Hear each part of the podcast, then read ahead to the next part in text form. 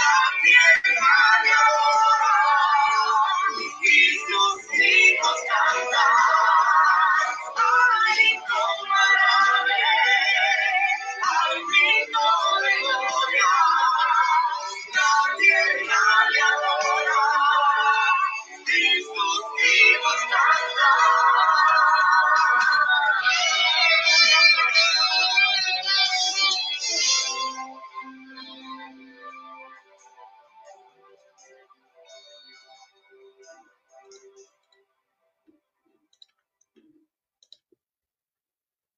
Aleluya.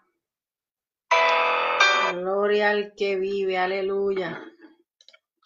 Gloria al Señor. Damos gloria a Dios, aleluya. Dios me los bendiga. Dios me los guarde. Aleluya en esta tarde hermosa del Señor. Damos gloria a Dios. Aleluya. Vaya dándole compartir al video, ¿verdad? Que sea Dios hablando en esta tarde, aleluya. Santo es el nombre del Señor.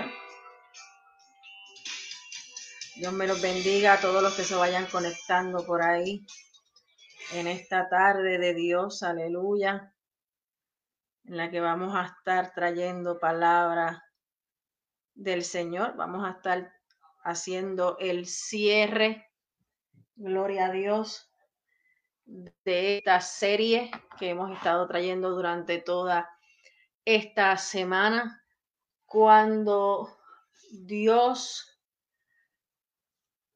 eh, la, la serie de esta semana, cuando lo que Dios hace no tiene sentido. Gloria a Dios, aleluya, durante toda esta semana, aleluya, eh, hemos estado hablando sobre ese tema Gloria a Dios.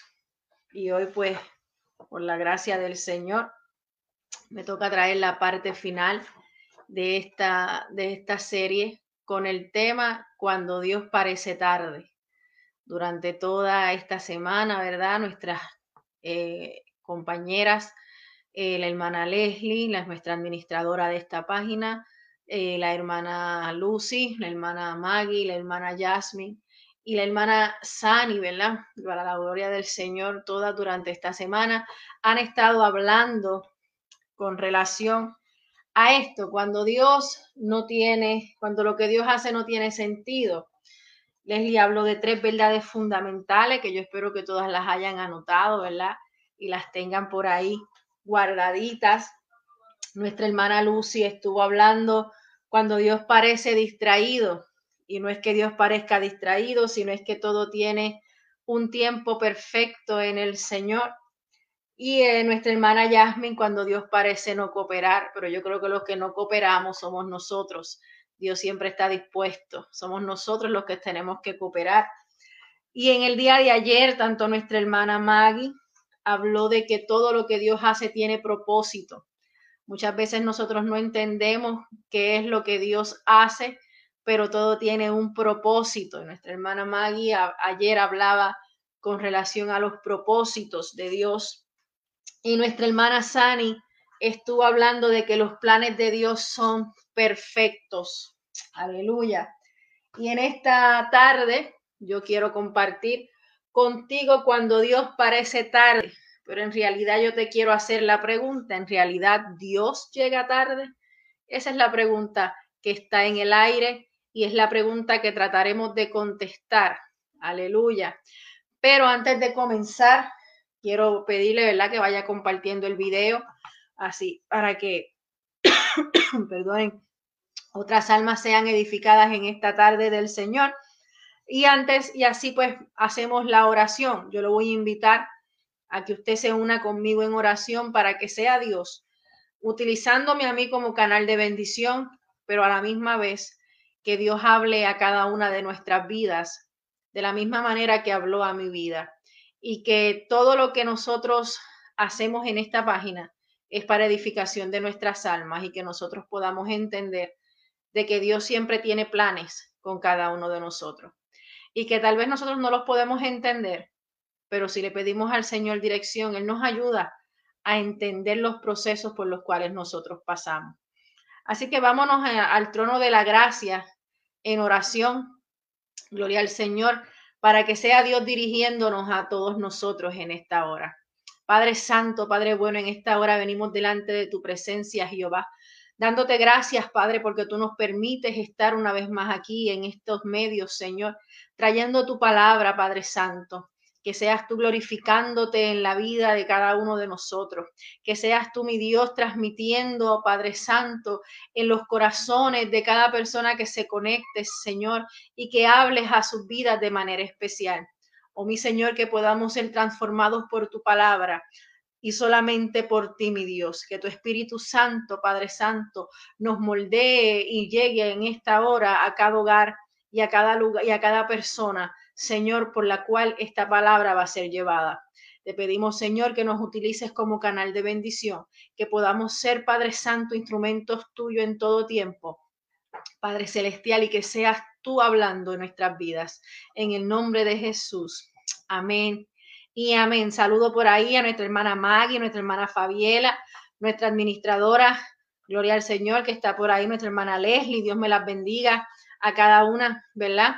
Eh, a cada una de ustedes en esta hora.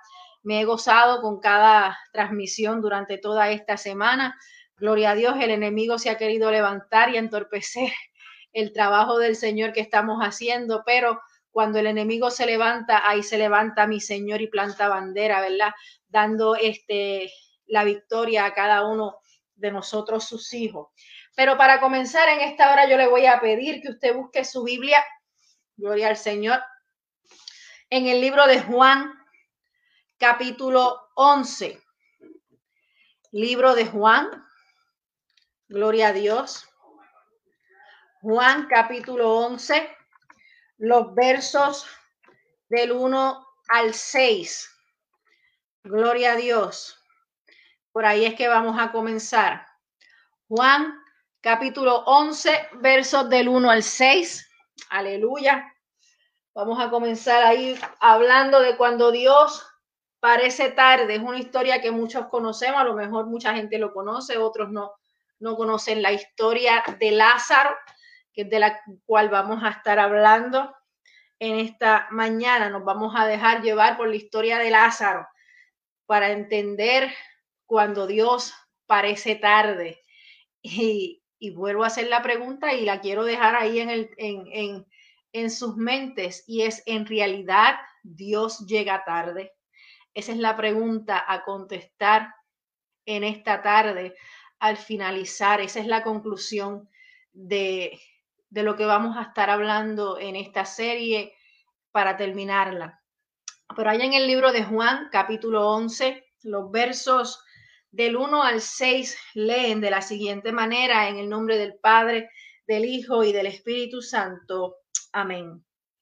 Estaba entonces enfermo uno llamado Lázaro de Betania, la aldea de María y de Marta, su hermana. María,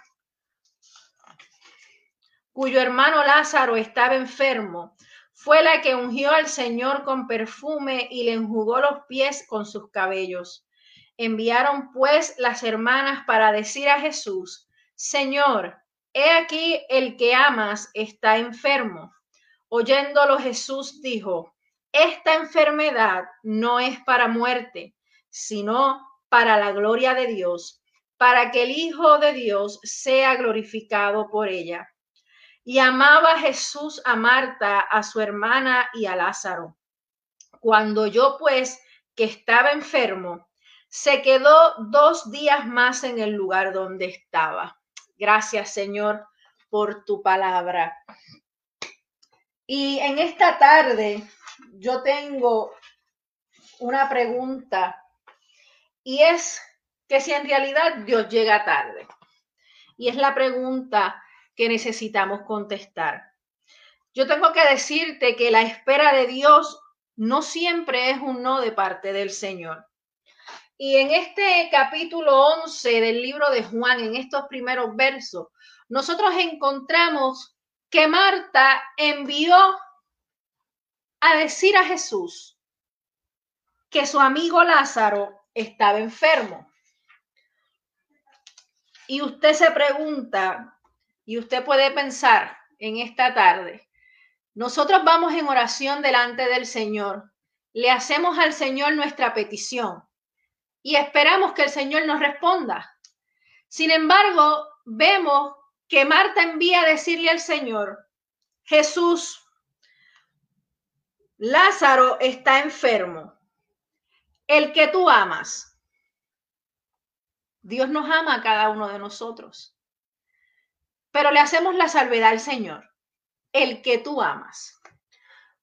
Cuando vamos a la presencia del Señor le decimos, Señor, al que tú amas, aquel que te sirve, yo que soy la persona que está en oración contigo constantemente, yo que trabajo para tu obra, yo que hago esto. Y esas casi siempre son nuestras oraciones, poniéndonos al frente, justificándonos delante del Señor en lo que hacemos. Entonces, cuando van donde el maestro le dicen, Señor, el que tú amas está enfermo. Pero me gusta la respuesta de Jesús, porque Jesús le dice, esta enfermedad no es para muerte.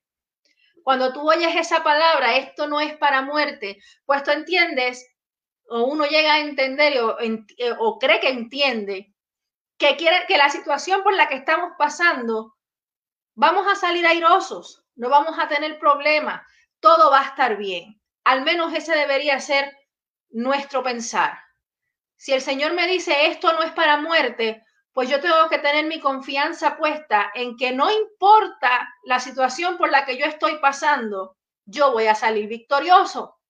Pues María y Marta tenían que entender entonces que la enfermedad que Lázaro estaba pasando y estaba atravesando, la cual no conocemos porque la Biblia no me lo menciona, solo me dice que estaba enfermo. Pues por la enfermedad que Lázaro estaba pasando, no iba a ser para muerte. Pero de qué muerte estaba hablando el maestro era lo que Marta y María a lo mejor no entendían. Porque tenemos la muerte física, como tenemos la muerte espiritual. Y el maestro le dice, esto no es para muerte, esto es para que la gloria de Dios sea glorificado. Quiere decir que las pruebas que tú y yo pasamos en nuestra vida, siempre su final va a ser para glorificar el nombre del Señor, para que usted y yo podamos testificar de las maravillas que Dios hace pero nos quedamos en lo mismo. Dios parece que llega tarde. Porque cuando usted lee más abajo, nos enteramos que Jesús se quedó dos días más donde estaba tranquilo, evangelizando, descansando, antes de llegar a casa de Marta y ver qué había pasado con Lázaro. Pasan los dos días y le dice Jesús a sus discípulos, Vayamos a Betania, pasemos a casa de Marta. Y los discípulos le dejan saber a Jesús, Lázaro ha muerto. Jesús llegó tarde. Lázaro ha muerto. Se murió Lázaro. Pero más arriba me decía, exactamente en el verso 4, que Jesús dijo que esta enfermedad no era para muerte. Ese es el verso clave. Jesús dijo no es para muerte, pero se tarda en llegar Jesús según tú puedas entender. Jesús se tardó en llegar, se quedó dos días más donde estaba. Y cuando decide llegar a casa de Marta, le dice, no, si ya Lázaro está muerto, ya Lázaro murió. Pero si el Señor me dijo que no era para muerte nuestras peticiones delante del Señor. En realidad Dios no nos contesta. En realidad estamos en un limbo, en un espacio donde de espera en el que Dios se olvidó de ti y de mí. ¿O es que simplemente nosotros tenemos que aprender a entender los silencios del Señor? Porque yo te puedo decir en esta tarde que las esperas de Dios o los, silencios del Señor, esos silencios en el que no tenemos respuesta alguna a nuestra oración, no son una pérdida de tiempo. Son los procesos por los cuales usted y yo tenemos que pasar en cada día, en cada momento, en cada proceso. son los procesos en los que usted y yo crecemos como cristianos en la presencia del Señor. Así que yo te puedo contestar en esta tarde que Dios nunca llega tarde y Dios nunca parece llegar tarde. Dios siempre está. Dios nunca se ha ido. Así que Dios ni se atrasa ni se adelanta. Dios siempre está. Ahora, ¿estamos nosotros dispuestos ahí siempre, en todo momento, a esperar? ¿O vamos a hacer como hizo Marta? ¿O somos las Martas de la palabra del Señor? Porque si nosotros seguimos leyendo los versos más abajo, cuando Jesús llegó a donde Lázaro, en el verso, 20, el verso 17 dice, vino pues Jesús y halló que hacía ya cuatro días que Lázaro estaba en el sepulcro. Quiere decir que el tiempo en lo que se le dijo al Señor, el que tú amas está enfermo. Jesús dile, mandó a decir, esta enfermedad no es para muerte, sino para que el Hijo de Dios sea glorificado. Él se queda y en lo que llega a donde, a donde Lázaro en Betania, han pasado cuatro días. Ya el cuerpo de Lázaro está podrido, huele feo. Gloria al Señor. Y me dice que Marta, en el verso 20, que Marta cuando oyó que Jesús venía, salió a encontrarle. María se quedó en su casa. Pero Marta salió en busca del maestro. Marta dolida, herida, salió enojada, salió en busca del maestro. Y dice Mar, y dice el verso 21, y Marta dijo a Jesús, Señor, si hubieses estado aquí, mi hermano no se habría muerto. Tenemos, tendemos a ser tan malcriados como Marta en reclamarle al Señor porque no hemos recibido la respuesta que nosotros queremos, no la que necesitamos, sino la respuesta que nosotros queremos.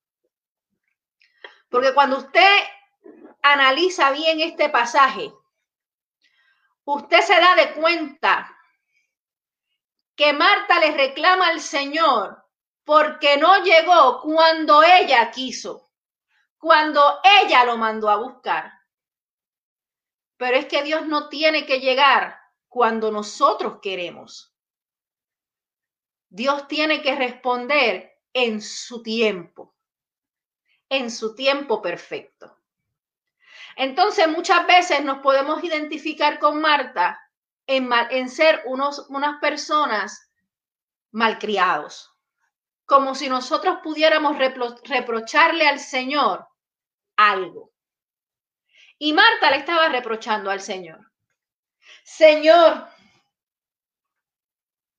si hubieses estado aquí, mi hermano no habría muerto.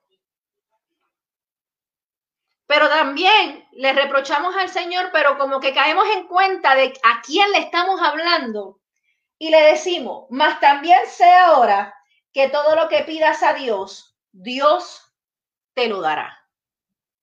O sea, le reclamamos al Señor porque no nos contesta lo que nosotros queremos escuchar. Pero también le decimos, Señor, yo sé que lo que yo te pida tú me lo vas a dar. Ahora bien, ¿cómo te lo va a dar el Señor? Es lo que usted no puede cuestionar. Y muchas veces nos ponemos a cuestionar lo que Dios nos da, porque no, lo, no nos los dio como nosotros lo queríamos. Nos dio lo que pedimos, pero no como lo queríamos. Y ahí es donde muchas veces nosotros fallamos. Dios nunca llega tarde. Dios siempre está. Dios siempre contesta nuestras oraciones. Dios siempre contesta lo que nosotros pedimos. Lo que pasa es que muchas veces no nos gustan las respuestas del Señor. Muchas veces el Señor nos dice, no, no te conviene. Y nosotros nos empeñamos en tener lo que estamos pidiendo. Y Dios te dice, no, no te conviene y tú peleas con el Señor. No, Señor, pero es que yo lo quiero. Y vuelve el Señor y te dice, no, es que no te conviene. Y entonces, para nosotros y para nuestro entender, Dios llegó tarde. O Dios se equivocó, Dios no cooperó conmigo, como decía nuestra hermana Yasmín. No es que Dios no coopera. O muchas veces decimos, no es que Dios anda, anda distraído, Dios anda con otras, ocupándose de otras personas que se olvidó de mí, como decía nuestra hermana Lucy. Pero entonces tenemos que acordarnos de lo que decía nuestra hermana Maggie y lo que decía nuestra hermana Sani en el día de ayer. Todo en la vida del cristiano tiene propósito. Todo lo que Dios hace en nuestra vida tiene un propósito, aunque usted y yo no lo entendamos. Y como decía nuestra hermana Sani, todo lo que Dios hace es perfecto. Todo, no hay nada imperfecto, no hay nada equivocado cuando hablamos del Señor. Los que nos equivocamos somos nosotros, los que fallamos somos nosotros, pero Dios no. Tal vez no lo podamos entender, tal vez no lo podamos comprender, pero no podemos juzgar al Señor por la respuesta que nos da. No podemos ser Martas. No podemos hacer como Marta de salirle como a las crianzas al Señor porque no recibimos lo que queríamos cuando lo queríamos. Marta le estaba reclamando al Señor que Lázaro había muerto porque él supuestamente llegó tarde, porque se tardó cuatro días en llegar. Cuando Marta hacía rato que le había mandado a decir, el que amas está enfermo. Pero a Marta se le olvidó acordarse de la respuesta que le dio el Señor. La enfermedad no es para muerte, es para que el Hijo de Dios sea glorificado. Quiere decir que nuestro tiempo de espera en el Señor no es un tiempo desperdiciado. Quiere decir que nuestro tiempo de espera en el Señor es para que la gloria de Dios sea manifestada. Así que todas nuestras oraciones tienen sentido. Toda nuestra espera en el Señor tiene un sentido. Ahora nosotros tenemos que aprender a tener paciencia todos los temas que yo he traído durante todo este tiempo que llevo trabajando en esta página, gracias a Leslie, empezamos a hablar de la paciencia. Porque es que es algo que usted y yo tenemos que desarrollar. Es parte del fruto del Espíritu. Y siempre tengo que terminar con el fruto del Espíritu. Porque es que como nosotros pretendemos agradar al Señor si no desarrollamos su fruto. Y la paciencia es parte de ello. Por eso es que muchas veces decimos lo que Dios hace no tiene sentido. Claro que tiene sentido. Es desarrollarnos, es que usted y yo crezcamos. Pero humanamente siempre tendemos a pensar, no es que lo que Dios hace yo no lo entiendo. Es que yo no puedo entender que en medio de esta espera que yo estoy sufriendo haya un propósito. No es posible que en medio de esta espera yo lo que, lo que estoy viendo es que Dios se olvidó de mí, se distrajo, se fue a mirar para otro lado y me dejó aquí vacío a mí me dejó solo. No es que yo lo que estoy viendo es que Dios no coopera conmigo, que todo lo que hay alrededor de mi vida lo que hace es ir en contra de lo que yo quiero. Pero cuando usted y yo vamos a entender que en el tiempo del Señor las cosas salen bien, que todo tiene propósito en el Señor, que Dios no está llegando tarde, que Dios no se atrasó, que Dios no se olvidó, que Dios no se distrajo. No, Dios está ahí en el mismo lugar, viendo cómo tú creces o viendo cómo tú dejas de crecer. Tú decides lo que quieres hacer, si quieres crecer en el Señor o si no quieres crecer. Pero yo tengo que decirte en esta tarde que Dios nunca llega tarde, aunque lo parezca. Marta pensó que Jesús estaba llegando tarde porque ya Lázaro estaba muerto hacía cuatro días. Y entonces Marta le recrimina al Señor y el Señor tiene que llamarle la atención a Marta.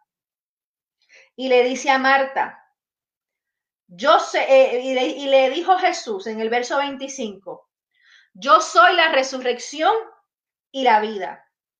El que cree en mí, aunque esté muerto, vivirá. Jesús tuvo que recordarle a Marta quién era Él. Muchas veces Dios nos tiene que recordar a nosotros quién es Él. Dios es el Todopoderoso. Dios es el dueño de mi vida. Dios es el dueño del tiempo. Dice el libro de Eclesiastés que debajo del sol todo tiene su tiempo. Hay tiempo para todo. Eso lo dijo Salomón en el libro de Eclesiastes. En la Biblia me habla mucho de la confianza, de la fe puesta en el Señor. ¿Dónde está puesta nuestra fe? ¿En qué estamos nosotros confiando? Para empezar a dudar y pensar a creer que Dios parece que está llegando tarde a mi vida, que parece que Dios se olvidó de mí, que parece que Dios se le olvidó que yo tengo una situación que resolver. Y es que a nosotros se nos olvidó que el Señor está probándonos, que el Señor nos está formando en medio de la espera. Tenemos que aprender a esperar. Tenemos que entender las cosas que Dios hace que a lo mejor no tienen sentido humanamente hablando, pero en el campo espiritual son totalmente lógicas. Porque usted podrá decirme, no, pero a Lázaro sí se murió. Sí, la, la Biblia me dice que Lázaro se murió. Y me dice la Biblia también que Lázaro resucitó. Y usted me puede decir a mí, no, pero es que en, en estos tiempos no se resucita. Usted me va a disculpar, pero cuando Cristo venga, dice la palabra, que resucitaremos, que seremos llevados al cielo, que los muertos en Cristo resucitarán primero y luego nosotros los que hayamos quedado y, hayamos, y le hayamos sido fieles al Señor, seremos levantados en las nubes y nos iremos al cielo. Dios no parece que llega tarde. Dios siempre ha llegado a tiempo. Pero nosotros tenemos que aprender a esperar, tenemos que aprender a depositar nuestra confianza en el Señor. El pueblo del Señor está careciendo de fe. Se nos está olvidando en quién hemos creído. Y esta serie de cuando lo que Dios hace no tiene sentido es para que usted y yo analicemos nuestra vida, hagamos una, una retrospección, que nosotros nos miremos internamente y podamos ver en qué usted y yo estamos fallando. Porque todo lo que Dios hace tiene un sentido, tiene propósito. Todo lo que Dios hace es perfecto. Los tiempos de espera del Señor no son desperdiciados, son tiempos de crecimiento. Son tiempos en los que usted y yo tenemos que aprender a desarrollar la paciencia. Y entonces podremos entender las cosas del Señor pero necesitamos volver al principio, necesitamos volver a confiar en aquel a quien nosotros le servimos. La Biblia me dice que sin fe es imposible agradar al Señor. Por lo tanto, yo no puedo estar dudando del Señor. Porque entonces voy a coger los cantazos como los cogió Marta, los cocotazos, los escobazos que Marta escogió. Porque Marta tuvo que coger escobazos por estar reclamándole al Señor. Porque cuando ella le reclama al Señor, el Señor tiene que recordarle quién es Él. ¿Por qué tiene el Señor que estar recordándonos quién es Él a cada cinco minutos? Cuando usted y yo sabemos quién es. Porque es que estamos reclamándole al Señor pensando algo incorrecto.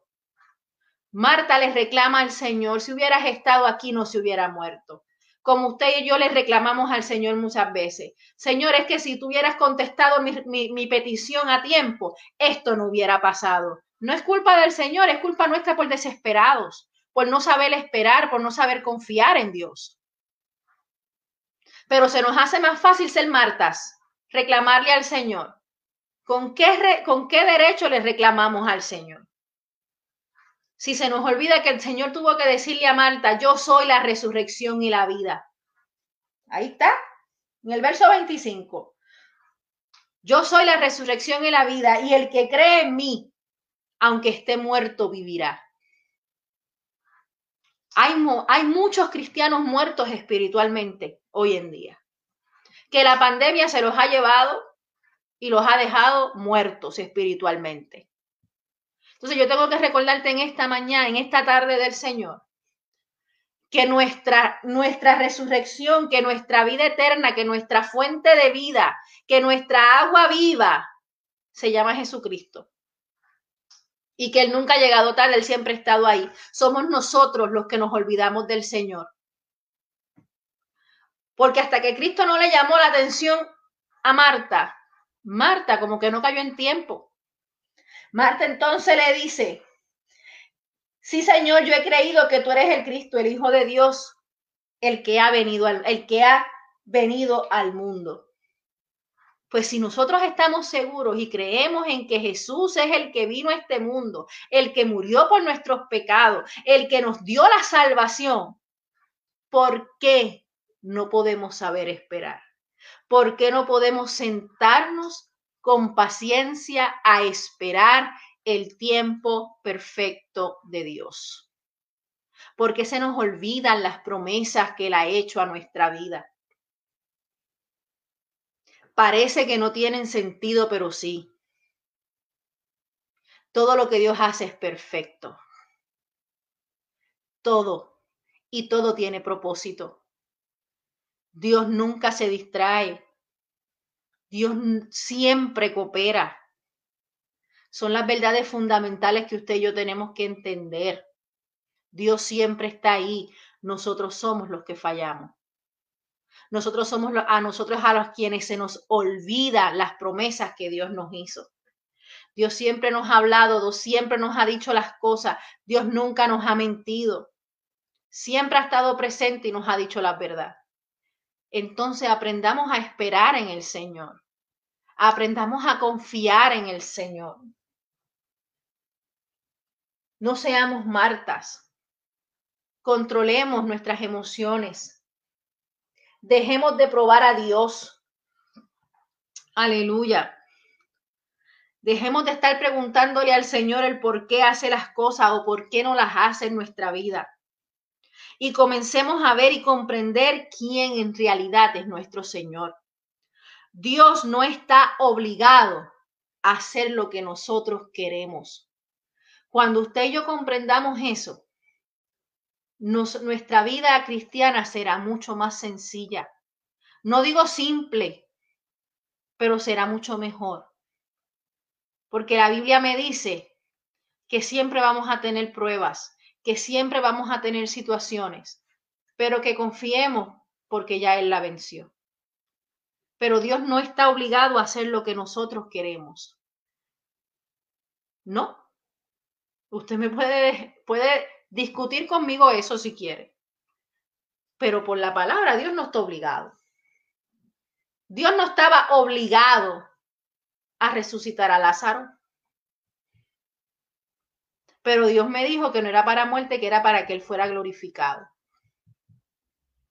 El nombre de Dios tenía que ser exaltado. Los milagros del Señor son para demostrarle al mundo entero que hay uno que va sobre todas las cosas, que hay un todopoderoso. Pero Él no está obligado a contestar todos mis caprichos. Porque usted sabe una cosa, Dios sabe de qué usted y yo tenemos necesidad. Siempre lo ha sabido. Y al Señor le gusta que vayamos a su presencia y hablemos con Él y le digamos, mire Señor, usted, tú sabes que yo necesito esto pero se nos olvida decirle que se haga tu voluntad. Dios no está obligado a hacer lo que yo quiero. Dios hace su voluntad en tu vida y en la mía. Y esa es la voluntad perfecta de Dios para nosotros. Dios quiere resucitar nuestro espíritu. Él puede soplar aliento de vida en nuestras áreas muertas si su fe está tambaleando, Dios, Dios quiere resucitar tu fe. Dios quiere resucitar tu esperanza.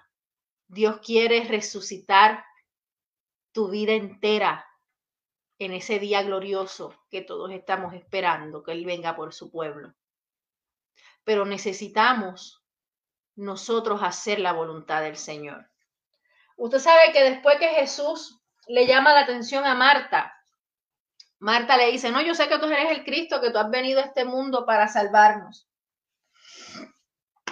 Pero me dice el verso 38, quiero que usted vaya conmigo, porque por ahí ese verso, ese capítulo completo, ese capítulo 11 hasta el verso 44, me habla de Lázaro, me habla de, de María, de Marta. Me habla de que Jesús lloró ante la tumba de Lázaro porque lo amaba, era su amigo y Dios lo amaba y amaba a la familia, como nos ama a nosotros. Y se siente cuando usted y yo le fallamos, cuando usted y yo nos dejamos morir. Dios llora porque nos ama. Y él tuvo que regañar a Marta y decirle, yo soy la resurrección y la vida, el que cree en mí, aunque esté muerto, vivirá. Y todo aquel que vive y cree en mí no morirá eternamente. Y él le hizo la pregunta a Marta, ¿tú crees esto? Y Marta le dijo, sí, Señor, yo he creído que tú eres el Cristo, el Hijo de Dios que ha venido al mundo. Usted y yo, ¿creemos eso? Creemos que Jesucristo es la resurrección y la vida. Creemos que, creemos que Jesucristo vino al mundo para que tú y yo no tuviéramos muerte, para que resucitáramos juntamente con Él, para que crezcamos en este Evangelio. Si usted y yo lo creemos, tenemos que entender que cuando nosotros fallamos, el Señor llora, como le pasó con Lázaro. Jesús lloró a Lázaro, lloró su muerte. Jesús se duele, su Espíritu Santo se, se, duele, se contrista cuando usted y yo fallamos. Cuando usted y yo tomamos las malas decisiones de no saber esperar, porque no entendemos y no sabemos esperar en el Señor, nuestro Señor Jesucristo llora, como lo hizo con la muerte de Lázaro. Y me dice que el maestro lloró la muerte de Lázaro. Pero más adelante me dice, en el verso 38, que Jesús fue a ver el sepulcro donde estaba Lázaro. Y qué lindo es cuando el Señor llega a nuestro encuentro y nosotros estamos dispuestos a adorarle, a aceptarle en nuestra vida. Y quiero hacer un énfasis bien claro y bien bonito, porque cuando Jesús llegó al sepulcro, había una piedra grande que tapaba. Conociendo que en los tiempos bíblicos, cuando se enterraban a la gente, se enterraban en cuevas y se ponía una piedra frente a la entrada para que no hubiera este el olor, el hedor no saliera y obviamente pues para para mantenerlo como mantenerlo sellado.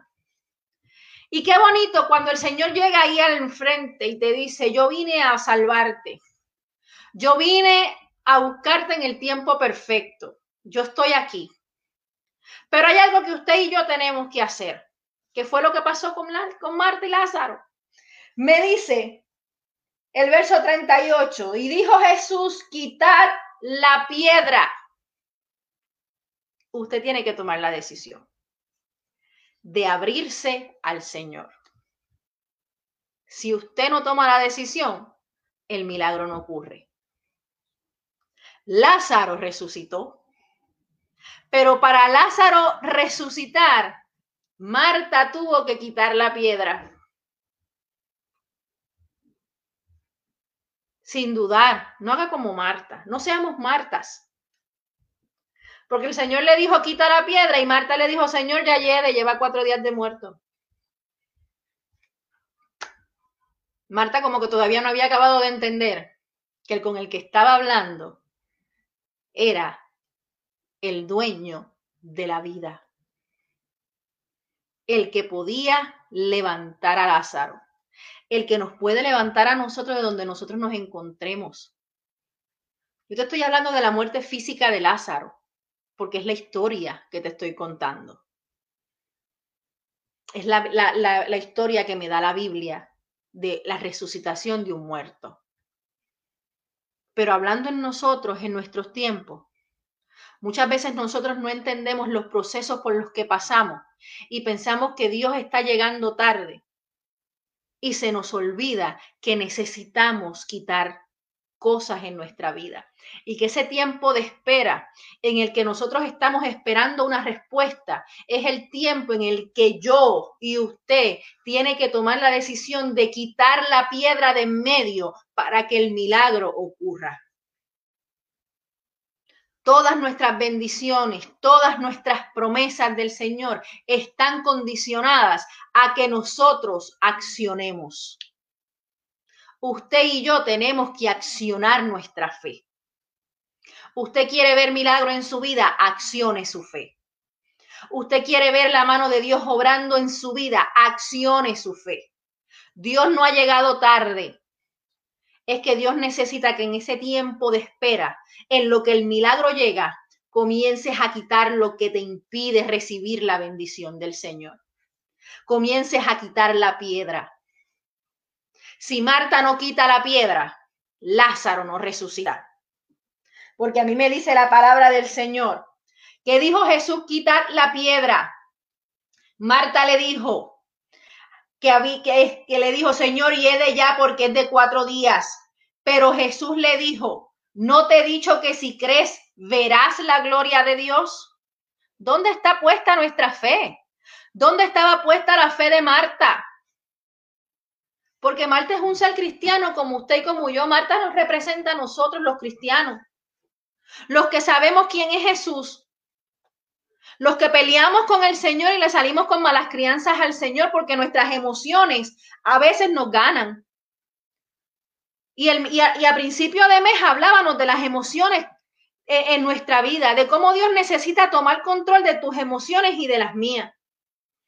Hablábamos también de esas oraciones que tenemos que hacerle al Señor, en, las cuales nosotros tenemos que accionar. Y con esta serie que se ha traído en esta semana, van atadas todas de la mano cuando lo que Dios hace no tiene sentido. Claro que no tiene sentido para nuestra vida si es que nosotros no estamos accionando nuestra fe. Cuando nosotros nos ponemos en las manos del Señor y accionamos la fe, ocurren los milagros, ocurren las respuestas. Y ya sea un no o sea un sí, las respuestas del Señor siempre son para nuestro bien, nunca van a ser para nuestro mal.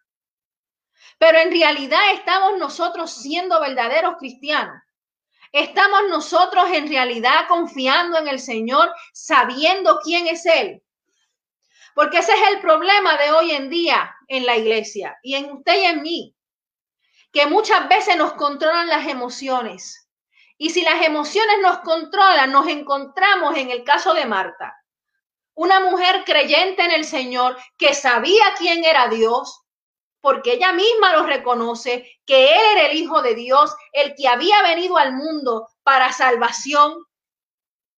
Pero le reclama al Señor. Y tras que le reclama, Dios le dice, Marta, es necesario que para que recibas el milagro, quites la piedra del medio, quites aquello que te impide acercarte a mí, quites aquello que te impide recibir la bendición de Dios. Y entonces, tras que él, tras de eso, tras que Dios le dice, quita la piedra, vuelves otra vez a dudar. Señor, pero ya lleva cuatro días de muerto. Señor, pero es que llevo tanto tiempo esperando y no veo el milagro, no veo la respuesta. Y el Señor tiene que volvernos a repetir y a recordar. No te he dicho que si crees verás la gloria de Dios. No te he dicho que si confías en mí verás las bendiciones en tu vida. No te he dicho que si me eres fiel y obediente recibirás las bendiciones y las promesas contestadas. No te he dicho que si te sometes a mi voluntad y a mi palabra, verás las bendiciones, verás los milagros ocurrir, verás todo lo que me estás pidiendo acontecer. ¿Qué estamos haciendo como cristianos, como pueblo de Dios? ¿Estamos entendiendo el plan de Dios en nuestra vida? Dios vino a salvarnos. Dios vino a darte vida y vida en abundancia. Dios no vino a cumplir caprichos. Dios vino a que usted y yo seamos salvos. Y la salvación tuvo un precio. Y nuestra salvación costó. Pero su, su palabra dice que si nosotros creemos veremos su gloria. Que si nosotros quitamos la piedra, quitamos lo que nos estorba, veremos las maravillas del Señor. en medio de tu proceso, en medio de mi proceso, Dios está con nosotros esperando. Dios siempre está ahí. Dios nunca llega tarde. Dios no se adelanta. Dios no se atrasa. Dios está ahí. Por eso la premisa cuando Dios parece tarde es una premisa incorrecta. Es un tema interesante, pero es una premisa incorrecta. Porque Dios siempre está ahí. Dios nunca se ha ido. Dios nunca se ha apartado. Los que parecemos siempre llegar tarde somos nosotros. Porque Dios está extendiendo su mano para darte el milagro y tú estás con la piedra en el medio. Y mientras tanto el milagro esperando, porque nosotros somos los que estamos tarde. Entonces, nosotros tenemos que entender que Dios quiere que confiemos en Él durante el proceso. Marta, su proceso duró el tiempo de la enfermedad de Lázaro, más cuatro días después de muerto. Sí, porque la ella no me dice cuánto tiempo estuvo Lázaro enfermo. Pero póngale tiempo. Póngale que Lázaro llevaba siete días enfermo, más los cuatro días de muerto. Son once días las Marta esperando su milagro. Cuando lo que Dios quería era que confiáramos en el proceso. Porque Marta lo que tenía era que confiar en lo que Dios le dijo al principio al principio del capítulo 11, cuando leímos que mandaron a que le enviaron a, decir a Jesús que Lázaro estaba enfermo, la respuesta de Jesús fue, esta enfermedad no es para muerte. Marta tenía que aprender a confiar en esa palabra. Muchas veces usted y yo vamos delante de la presencia del Señor y el Señor nos dice, nos da la respuesta, tienes que esperar. Hmm, esperar. ¿Esperar qué? Si ya está todo ahí. Y Dios te dice, tienes que esperar. Si no es que te dice el Señor, no. Pero ¿por qué no? Es la respuesta de nosotros. Dios te dijo que no, pues es no. ¿Para qué cuestionas? Dios te dijo espera, pues espera. ¿Para qué cuestionas? ¿Para qué te conviertes en Marta? Marta, Dios le dijo a Marta, la enfermedad no es para muerte. Marta tenía que confiar en esa palabra, no es para muerte.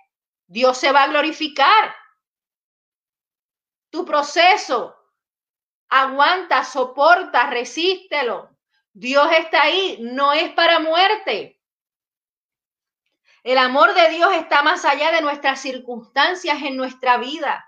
Entendamos que el amor de Dios es perfecto que el amor de Dios va mucho más allá de lo que tú y yo podemos entender.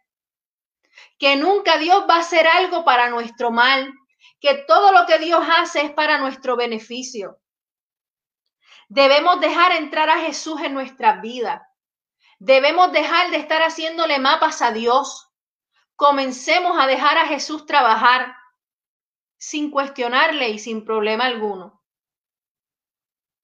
Dios le dijo a Marta, esto no es para muerte. Y Marta no lo entendió. Marta le recriminó. Si hubiera llegado antes, él no estaría muerto. Dios tuvo que recordarle quién era. Y tras que tuvo que recordarle quién era, tuvo que llorar porque Marta todavía no había entendido. Y tras de eso, Dios le dice, mira, quita la piedra. Ya estoy aquí, quita la piedra. Llegué a tu encuentro, quita la piedra, quita lo que te impide acercarte al Señor, quita todo lo que te, lo que te dice, lo que el enemigo te está susurrando al oído para que no llegues al Señor. Quítalo, sácalo del medio. Porque Jesús está en el proceso. Porque su amor está mucho más allá de lo que puedas entender. Porque es necesario que Jesús entre a tu vida. Necesitas quitar lo que te impida llegar a Él. Debemos entregárselo todo al Señor, no solo una parte. Por eso yo te tengo que decir hoy, te digo en esta tarde, quita la piedra, entrégaselo todo al Señor, todo en tu vida, no por secciones, de un solo break. Señor, aquí estoy. Yo quiero hacer tu voluntad. Tal vez no lo puedo entender, tal vez no lo puedo comprender, pero aquí estoy. Haz como tú quieras. Ya yo sé, Señor, que lo que tú tienes conmigo tiene propósito. Ya yo sé, Señor, que tus planes son perfectos, aunque yo no los entienda. Nosotros debemos remover aquello que bloquee que Jesús entre a nuestra vida. ¿Cuán, cuán dispuestos estamos a darnos al Señor? ¿Cuán dispuestos estamos a entregarle nuestro ser a nuestro Señor Jesucristo? ¿Cuán dispuestos estamos a quitar la piedra? ¿Cuán dispuestos estamos a creer en que si nosotros trabajamos, la, la gloria de Dios será, será manifestada en nuestra vida? Esa es la pregunta que hay en esta tarde el libro de Juan, ahí mismo el capítulo 14, el verso 6 dijo, dice, Jesús le dijo, yo soy el camino y la verdad y la vida. Nadie viene al Padre sino por mí. El tiempo en el Señor, nuestros tiempos de espera en el Señor, nunca es desperdiciado. Marta tuvo que esperar en su tiempo del Señor para ver el milagro ocurrir. Y en esta tarde, ya estoy terminando, cuando lo que Dios hace no tiene sentido. Yo tengo que decirte que todo lo que Dios hace tiene sentido. Tal vez no lo entendamos humanamente hablando, pero el espíritu siempre lo va a entender. Siempre lo va a entender. Siempre. Durante toda la semana te hemos hablado de un tema, cuando lo que Dios hace no tiene sentido. Si no coopera, si está distraído de sus propósitos y de que todo es perfecto. Y hoy yo te tengo que decir que Dios nunca llega tarde. Parecería, parecería que no responde, porque Dios está en silencio. Y muchas veces el silencio de Dios nos desenfoca. Nos aturde el silencio. Y yo tengo que decirte que es necesario que comencemos a desarrollar la paciencia, que comencemos a entender que nuestro Dios es un Dios indescriptible, que nuestro Señor todo lo hace perfecto, que nuestro Señor Jesucristo nunca llega tarde, que siempre llega a tiempo, siempre. Y en, estas, en, estas, en este cierre de esta serie, debo dejarte saber que lo que tú hoy no entiendes, que lo que hoy para ti no tiene sentido, en el plan perfecto de Dios, tiene total sentido. Y usted y yo tenemos que aprender a esperar en ese tiempo perfecto de Dios. Dios siempre ha estado ahí, contestando la pregunta. ¿En realidad Dios llega tarde? No, nunca llega tarde. Dios siempre está nosotros tenemos que entender que Dios siempre está. Que tenemos que dejar de decir, no es que Dios se tardó en llegar. No es que Dios llegó justo a tiempo. Es que Dios siempre está. Ahora tú y yo estamos dispuestos a saber esperar. La respuesta, Dios está ahí pero nos hemos nosotros entregado totalmente al Señor. Entendemos que el tiempo de Dios es perfecto, que el tiempo perfecto de Dios debe ser nuestro norte a seguir, que nosotros necesitamos empezar a confiar más en el Señor, que nuestra fe debe crecer, nuestra confianza en Dios debe aumentar. Cuando nosotros quitemos la piedra como Marta hizo, recibiremos el milagro. El tiempo de Dios es perfecto. Dios nunca llega tarde. Las esperas del Señor tienen propósitos. Dios siempre coopera. Dios nunca está distraído. Dios siempre está ahí. Y las cosas del Espíritu las entienden los que andan en el Espíritu. Y usted y yo tenemos que aprender a andar en el Espíritu todo el tiempo, 24/7. Andar en el Espíritu es estar hablando con Dios 24/7, es orar sin cesar. Andar en el Espíritu es meditar en su palabra cada segundo de mi vida. ¿Estamos nosotros dispuestos a quitar la piedra para recibir nuestro milagro? ¿Estamos nosotros dispuestos a esperar en el Señor? Te voy a dejar con este pensamiento, bien cortito y bien fácil. Con Dios, una temporada de espera nunca es una temporada desperdiciada. Y me gusta cerrar la, la, serie porque te puedo resumir en esta tarde de esta manera. Cuando Dios es en nuestra temporada de espera, podemos entender que Dios nunca está distraído. Podemos entender que Dios siempre está cooperando en nuestro favor. Podemos entender el propósito de Dios en nuestra vida. Y podemos comprender que los planes de Dios son perfectos. Ese es el resumen de la serie. Cuando lo que Dios no cuando lo que Dios hace no tiene sentido, se resume en eso.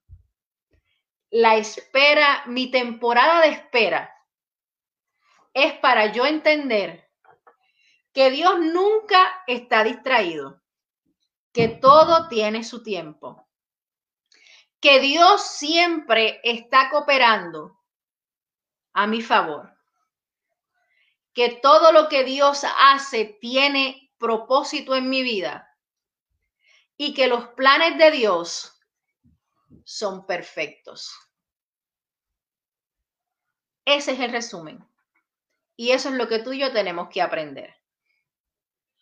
Cuando usted venga, cuando a su mente venga, cuando lo que Dios está haciendo no tiene sentido, acuérdese de que Dios no está distraído, Dios siempre coopera, los planes de Dios son perfectos, Dios tiene propósito y nunca nunca ha llegado tarde, siempre ha estado ahí.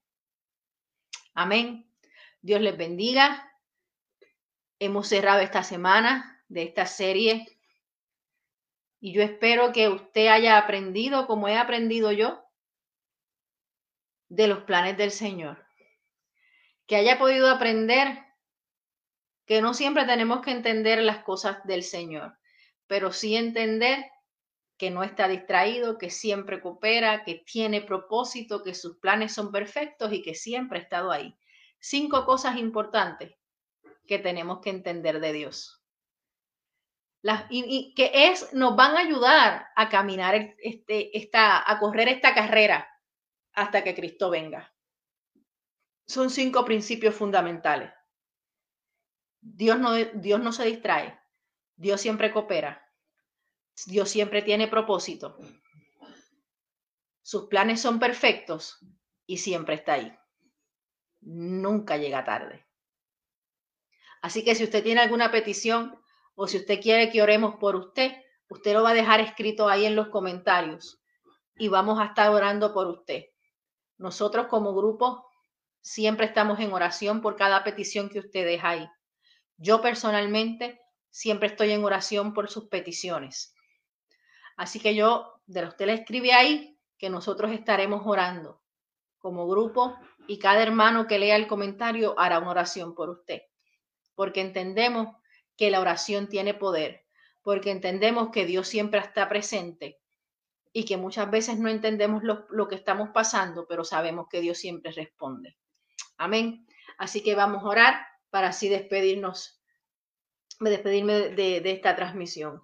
Padre Santo, te damos gracias, Jehová. En esta hora, mi Dios, vengo delante de ti dándote las gracias, Jehová, por cada hermano que se conectó, Padre Santo, y por cada persona que más adelante podrá ver esta transmisión, Señor, y será edificada. Gracias, eh, Señor, por cada persona, Señor. Eh, te pedimos, Padre, que tú seas trabajando en la vida de cada, de cada ser humano, que Padre Santo podamos entender y comprender tu palabra y aquello que no entendamos, Señor, podamos ir delante de ti para que tú, Señor, seas hablando y confirmando a nuestra vida. Gracias, Dios mío. Gracias, Señor, porque podemos entender hoy, pudimos aprender, Padre Santo, que todo lo que tú haces en nuestra vida tiene sentido, que tú siempre estás presente, que todo lo que tú haces para nosotros tiene un propósito, que tus planes son perfectos en nuestro ser. Gracias, Dios mío, en el nombre de Jesús. Amén y amén. Dios me los bendiga, Dios me los guarde y hacia adelante en el Señor.